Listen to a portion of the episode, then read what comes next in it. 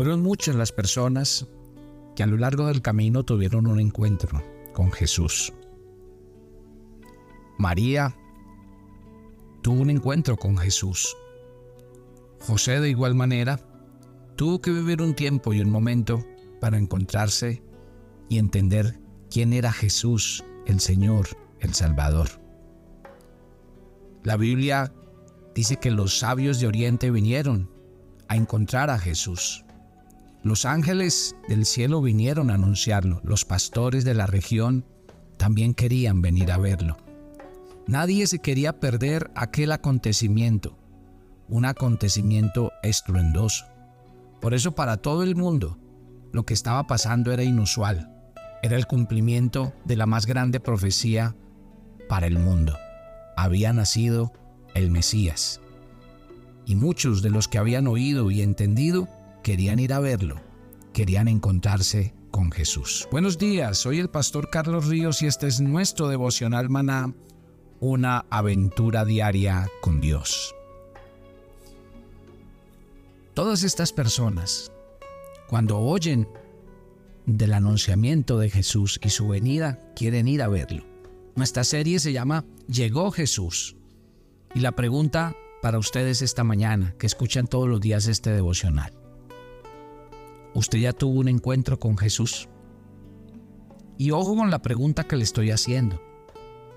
No le estoy diciendo si usted es religioso, si usted es creyente, si sus papás lo son, si usted oye el devocional o no, si le gustan las cosas de Dios o no. Le estoy preguntando, ¿usted ha tenido un encuentro con Jesús? Dentro de los personajes de la Biblia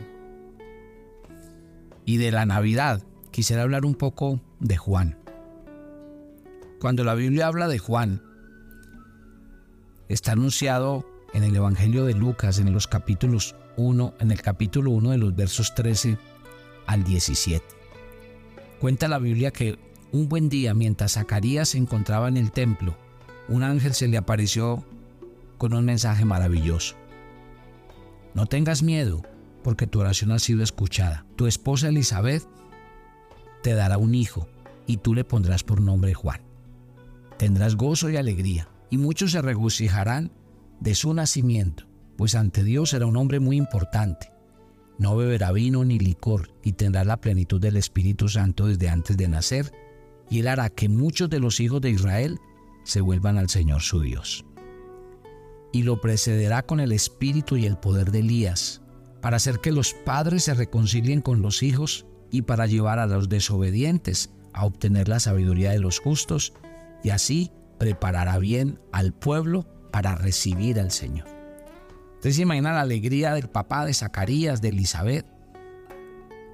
Ellos ya pensaban que no iban a tener hijos, eran ya de edad. Pero la Biblia dice que Dios le dio este regalo.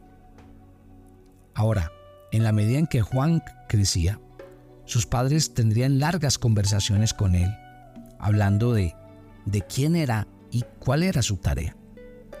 Usted imagina a los, a los padres, a, a Zacarías y a Elizabeth, decirle a Juan, Juan, Dios tiene grandes planes para ti y Él va a cumplir el propósito con tu vida. Tienes que prepararte.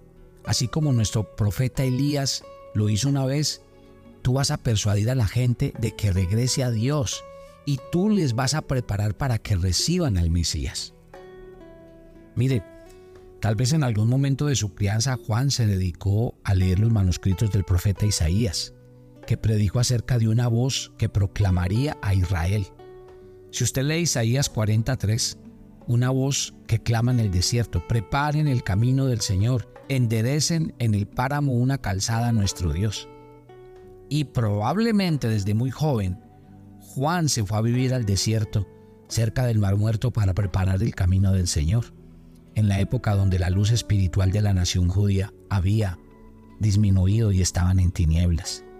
Juan se convirtió entonces en una linterna que llevaría a la gente a Dios. El Evangelio de Juan, en el capítulo 1, desde el verso 19, dice, este es el testimonio de Juan, cuando los judíos enviaron desde Jerusalén sacerdotes y levitas para que le preguntaran, ¿tú quién eres? Juan confesó y no negó, sino que confesó. Mire lo que dice, yo no soy el Cristo. Y le preguntaron, ¿qué? ¿Eres Elías? Dijo, no lo soy. Entonces eres el profeta y él respondió, no. Le dijeron, ¿qué eres entonces? Para que demos respuesta a los que nos enviaron. ¿Qué dices de ti mismo? Juan dijo, yo soy la voz del que clama en el desierto, enderecen el camino del Señor, como dijo el profeta Isaías. Y le preguntaron entonces, si tú no eres el Cristo, ni Elías, ni el profeta, ¿por qué bautizas? Juan le respondió, yo bautizo con agua, pero en medio de ustedes está uno a quien ustedes no conocen. Este viene después de, mí, del cual yo no soy digno de desatar la correa de su calzado. Y estas cosas sucedieron en Betábara, al otro lado del Jordán, donde Juan estaba bautizando. Cuando las noticias llegaron a Jerusalén de que un hombre Juan estaba predicando a la nación a que se arrepintiera porque el Mesías estaba por llegar, los judíos, ¿qué hicieron? Mandaron a los sacerdotes, a los levitas a averiguar quién era. Y los sacerdotes y los levitas representaban aquella parte de, eclesiástica de la nación. Y al mandar una delegación, los fariseos estaban reconociendo que Juan era un hombre al que había que escuchar, que tenía así como ese perfil de sacerdote y levita, y que era alguien de Judea. Las prédicas de Juan habían tocado una fibra sensible en la gente. ¿Por qué? Porque él estaba predicando de que la gente tenía que buscar al Mesías, que el Mesías venía. El tan esperado Mesías estaba llegando al mundo. Y yo creo que el éxito de, de Juan fue este. Él había venido a decir yo no soy el Cristo. No soy ni siquiera digno de desatar las sandalias de sus pies. Yo solamente vengo a pregonar su venida. El papel de Juan es tremendamente importante y yo creo que lo que Dios está queriendo enseñarnos esta mañana es que hay una voz que empieza a clamar y a decir, preparen el camino, porque viene el Señor. La Navidad siempre será un recorderis para toda la humanidad que Jesucristo ya ha venido, que el Hijo de Dios ya ha venido y que su propósito es venir a salvar a la humanidad. Miren, Juan lo tuvo que decir, yo no soy el Cristo, yo no soy ningún profeta, yo solamente soy una voz ¿Sabe qué interesante es eso? Él era la voz. Y él dijo, yo soy la voz que clama en el desierto. O sea, Israel era el desierto a causa de su pecado. Porque se habían alejado de Dios. La gente estaba seca y árida, como un desierto. Y Juan dijo de sí mismo que él era simplemente la voz. Juan no estaba tratando de hacerse pasar por un hombre grande ni admirado. No, él dijo, yo soy una voz y las voces no son para ser vistas, sino para ser escuchadas. Juan era la voz, Cristo era la palabra, y la palabra necesita una voz para ser conocida. O sea que la voz no tiene ningún valor sin una palabra. La palabra es infinitamente importante. Por eso el día de hoy yo quiero decirles, el mensaje de Juan era, enderecen el camino del Señor. Así lo había dicho Isaías en tiempos antiguos. ¿Sabe qué pasaba en el pasado cuando un rey iba a visitar una provincia? Un heraldo iba por delante proclamando y decía, prepárense, ya viene el rey. Entonces se hacían los preparativos para la llegada del monarca. Y la gente preparaba las carreteras, quitaban los escombros, rellenaban los huecos, hacían lo, allanaban todo lo torcido para que todo estuviera bien. Eso fue lo que hizo y lo que decía Juan. Ya viene el Mesías. Limpien sus vidas, arrepiéntanse de sus pecados, para que Él venga y reine sobre ustedes, como el Rey de Israel. Juan no quería que nadie pasara desapercibido aquel evento. Juan no quería que la gente pensara que él era importante. ni que él era el Mesías. Su misión era preparar el camino del Señor. ¿Y cómo preparaba Juan el camino del Señor? Él lo hacía predicando, bautizando. Por eso cuando sus oyentes se arrepentían de sus pecados, Juan los bautizaba con agua. Luego en el versículo 29 de Juan capítulo 1. Mire que Juan aparece anunciando, preparando, diciendo estén listos, pero ya en el versículo 29, el siguiente día Juan vio a Jesús que venía hacia él y dijo, este es el Cordero de Dios que quita el pecado del mundo. Él es de quien yo les dije, después de mí viene un varón, el cual es antes de mí, porque era primero que yo. Yo no lo conocía, pero vine bautizando con agua para esto, para que Él fuera manifestado a Israel. Juan dio testimonio y dijo, vi al Espíritu descender del cielo como paloma y permanecer sobre Él. Yo no lo conocía, pero el que me envió a bautizar con agua me dijo, aquel sobre quien veas que el Espíritu Santo desciende y que permanece sobre él, Él es el que os bautizará con el Espíritu Santo. Y yo lo he visto y he dado testimonio de que este es el Hijo de Dios. ¡Qué belleza! Esto significa que el rol de Jesús es el de venir a morir por los pecados de la humanidad, venir a pagar por nuestras deudas. Él pagó con su propia sangre todo lo que nosotros debíamos, para que no tuviéramos ni condenación ni muerte eterna. Ese es Jesús. Y Juan vio que venía hacia él y dijo, este es el Cordero de Dios que quita el pecado del mundo. Juan vio y reconoció a Jesús en la multitud. Y esa es la primera aparición de Jesús en este Evangelio. Él había venido para que su heraldo lo anunciara a la nación. En ese momento pasaron todas aquellas cosas maravillosas. Juan le presentó a sus discípulos. Le dijo, mire, Él es el Mesías. A Él es al que tienen que seguir. A Él es al que tienen que adorar. Una vez más, Juan deja claro que el tema central de la Biblia se llama Jesús, que al que tenemos que seguir es a Jesús, que los pastores, las iglesias, las instituciones solamente somos un medio, solamente somos una voz, pero la palabra es Él, porque Él es el que salva, Él es el que redime, Él es el que cambia la vida, Él es el que transforma el corazón. Yo leo este texto el día de hoy y solo pienso en una cosa, que ha sido maná para su vida este 2023. Déjeme decirle que maná este año 2023 cada mañana, de lunes a viernes, ha sido la voz.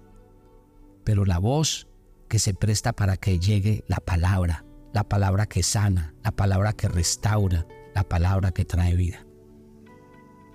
En este devocional no hay nadie que sea más importante que Él.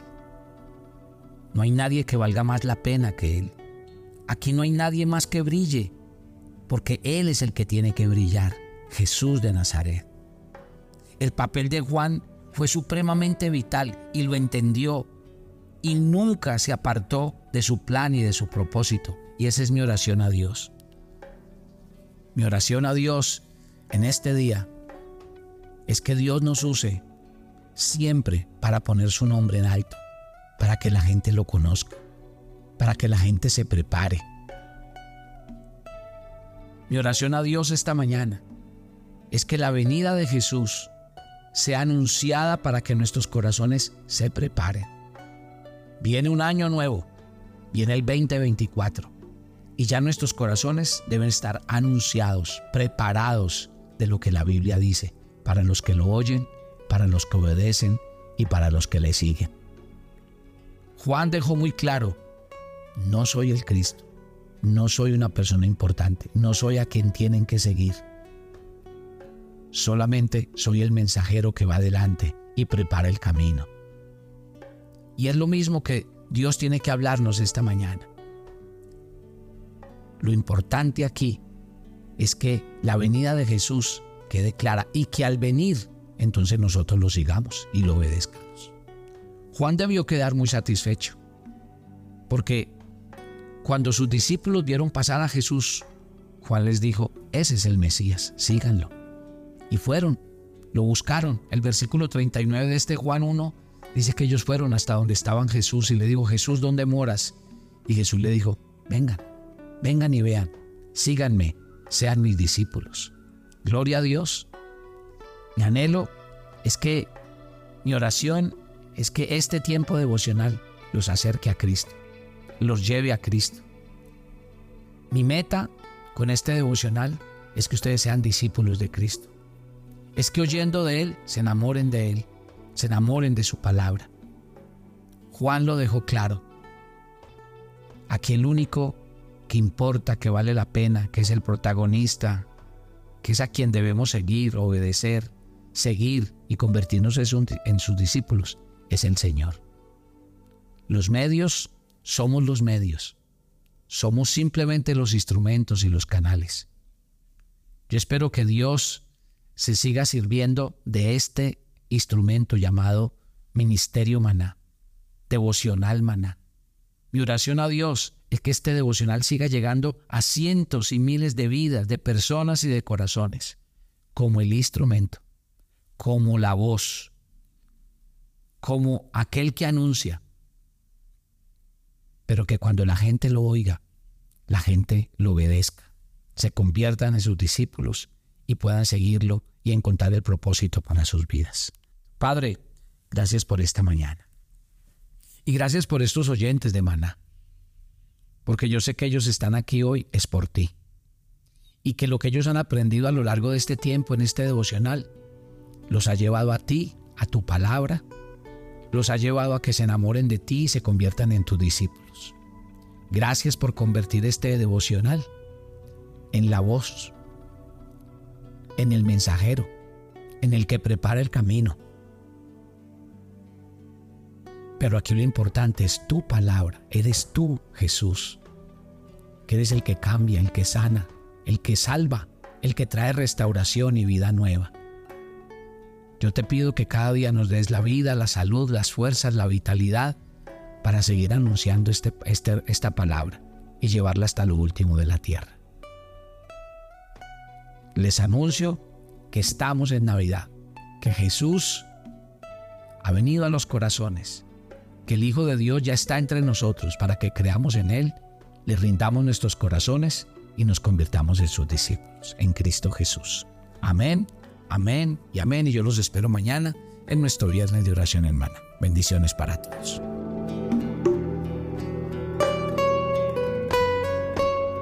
Toma tu agenda devocional, hermana Hoy es el día 354 en nuestra agenda y el pasaje sugerido para la lectura en tu devocional personal el día de hoy es Apocalipsis 19 del 7 al 10. La iglesia de Cristo será presentada con vestidos de lino fino, limpio y resplandeciente, y estas son las vestiduras de justicia que recibiremos por ser su iglesia. Así que decide cada día actuar justamente para agradar a tu Padre Celestial. Te invitamos ahora a que respondas las preguntas que encuentras en tu agenda que te llevarán a conocer cada vez más a Dios y crecer en tu vida espiritual. Y para confirmar tus respuestas, visita nuestra cuenta de Facebook Devocional Maná o nuestra página web devocionalmaná.com.